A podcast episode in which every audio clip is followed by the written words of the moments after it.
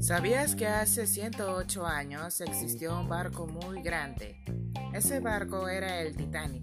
El Titanic fue un transatlántico que en su época se dijo que ni Dios podía hundirlo. Y las personas se lo tomaron al pie de la letra. Pero a pesar de eso, ocurrió una tragedia que convirtió al Titanic en una leyenda.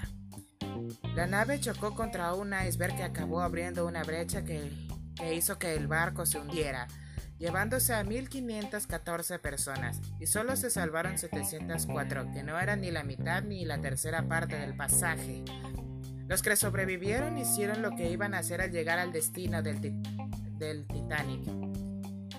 En el Titanic viajaban personas de primera clase y había muchos millonarios, pero en tercera clase eran todos humildes, eran todos humildes migrantes.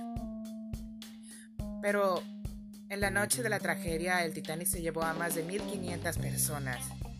Solamente el 38% de los de primera clase murieron esa noche. El 78% de los de segunda murieron. Y murieron más de los de tercera clase.